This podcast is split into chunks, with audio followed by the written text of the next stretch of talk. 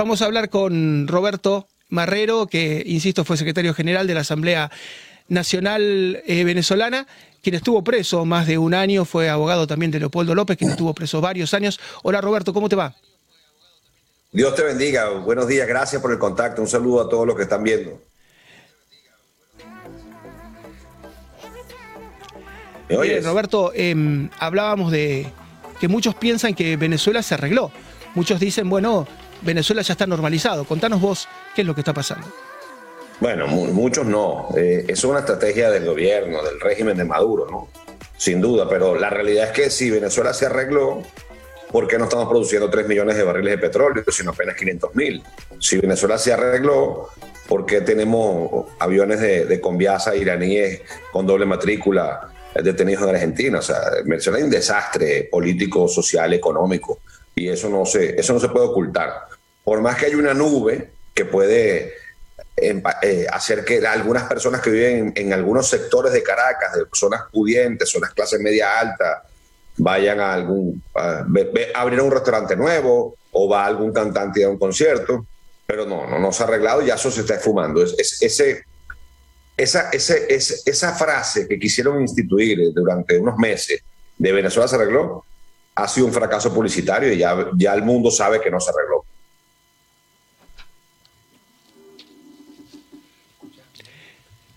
Te pregunto, Roberto, porque, mm, bueno, que lo diga el régimen bolivariano es lógico, pero de repente que lo repita el gobierno norteamericano, que debe tener buena información de lo que pasa, eh, a ustedes les debe llamar la atención. Bueno, sí, lamentablemente hay, hay un lobby político que ha tenido pegada en algunos sectores del Partido Demócrata, pero también es cierto que ha habido una resistencia importante de senadores y de altos dirigentes del Partido Demócrata que no están de acuerdo con darle liberación de sanciones a Maduro gratis, que están claros que Maduro es un dictador, que están claros que Maduro, eh, los Castro, Díaz Canel, la dictadura de Nicaragua, Putin, son todos los mismos, son parte del mismo saco y es la globalización de la maldad.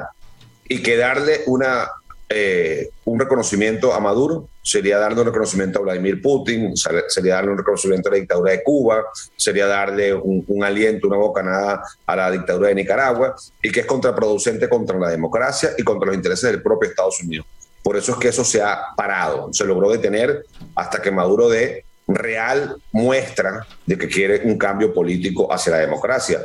Y eso no es otra cosa que liberar a los presos políticos. Es lo primero que tiene que hacer Maduro para el régimen de Maduro. O libera presos políticos o simplemente seguirá sancionado y, seguiremos apartados de una solución democrática, una solución política para la crisis de Venezuela. Pero tiene que dar señales claras. Y la primera señal clara, la única manera de poder creerle al régimen que va a cambiar su conducta y va a ir en vías hacia una posible solución democrática es la liberación de los presos políticos, como pasó en Sudáfrica. Liberaron a Mandela y pudo hasta ser candidato.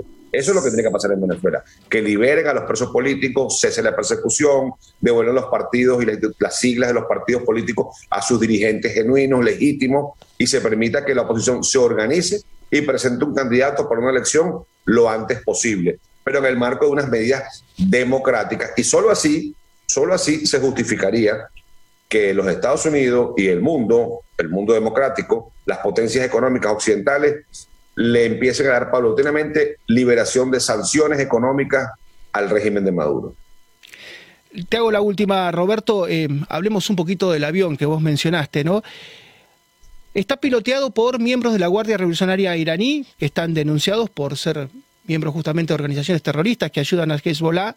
Eh, Estamos hablando de un país como Irán, ¿no? que construye ahora con Venezuela drones para utilizar supuestamente nada menos que la invasión a Ucrania. Estamos hablando de que nadie reclamó la carga. Llevaba una carga supuestamente de autopartes, pero la empresa Volkswagen no se hace cargo y los autopartistas que supuestamente trajeron esa carga, nadie va a buscar esa carga de 6 al aeropuerto de Buenos Aires, quedó ahí y, y nadie se hace cargo de lo, de lo que ocurrió. Estamos hablando de un piloto que se cambió la cara en Cuba, un piloto uno entiende que, no sé, otro tipo de un actor se puede cambiar la cara, no sé, un espía, pero un piloto. Bueno, el piloto se cambió la cara, se hizo una operación, una cirugía estética muy poco entendible en Cuba. Estamos hablando de que uno de los pilotos, Gasmey concretamente, eh, es accionista de esta firma, de eh, Kems Fair Air, Y, esta firma está denunciada por el Tesoro de Estados Unidos como ser una firma que con este 747-300 de Entrasur llevaba, por ejemplo, armas a Bielorrusia en pleno conflicto bélico, hacía vuelos entre Teherán y Caracas que no son para nada justificados. Es decir, no hay nada que se entienda y los senadores eh, republicanos de Estados Unidos, hay un número muy importante, más de una decena, le han pedido al gobierno argentino que aclare qué es lo que está pasando. O sea, a qué se dedicaba ese avión, qué hacía ese avión. Eh, ustedes por lo que sé, también en Venezuela o en Estados Unidos es poca la información que tienen. Sí, esa es una de las razones por las cuales los vuelos directos de Venezuela a Estados Unidos están sancionados, están cancelados. No hay, no hay posibilidad de que un avión que despegue en Maiquetía aterrice en ningún aeropuerto de los Estados Unidos. Tienen que hacer trasbordo de pasajeros y de carga en otros aeropuertos que sí están certificados y cumplir con las medidas de seguridad locales. Eh, cuando tú ves que hay un, cambio de, de rostro, una operación de rostro, pareciera algo de James Bond, parece una cosa de películas, pero existe. Es evidente que el régimen de Maduro le da pasaporte y le da identidad a funcionarios de otros cuerpos de inteligencia de este mal globalizado, eh, que es Irán, que es Siria, que es Turquía, que es Rusia, Putin, todo es lo mismo. O sea, y tienen dobles identidades para poder hacer fechorías en todas partes del mundo, aprovechándose de la identidad donde todavía hay países donde, eh, por ejemplo en Europa, se puede entrar con el pasaporte venezolano.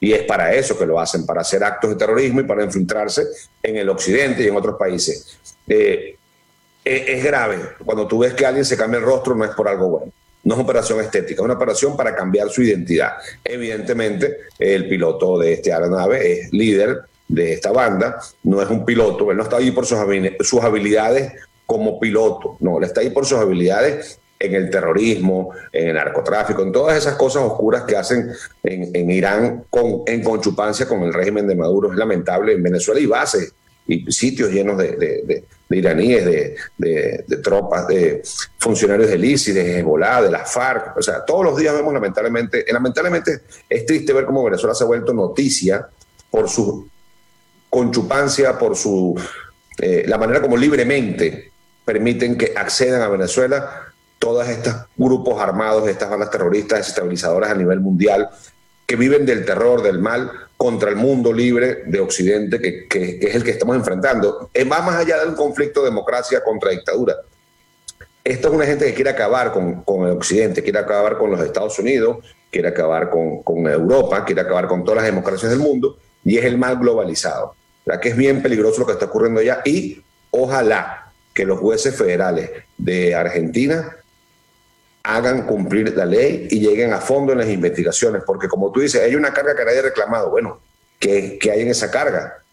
Lo que declararon evidentemente no es lo que hay, porque una gente que se cambia el rostro y anda con pasaportes falsos y con un avión con una matrícula falsa, no puede tener una carga legal. Ahí ahí debe haber algo raro en esa carga.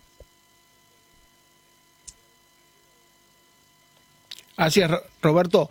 Muchísimas gracias, como siempre. Eh, gracias por estar en esta nueva etapa audiovisual y seguramente, como siempre, te vamos a estar molestando. Roberto, muy amable.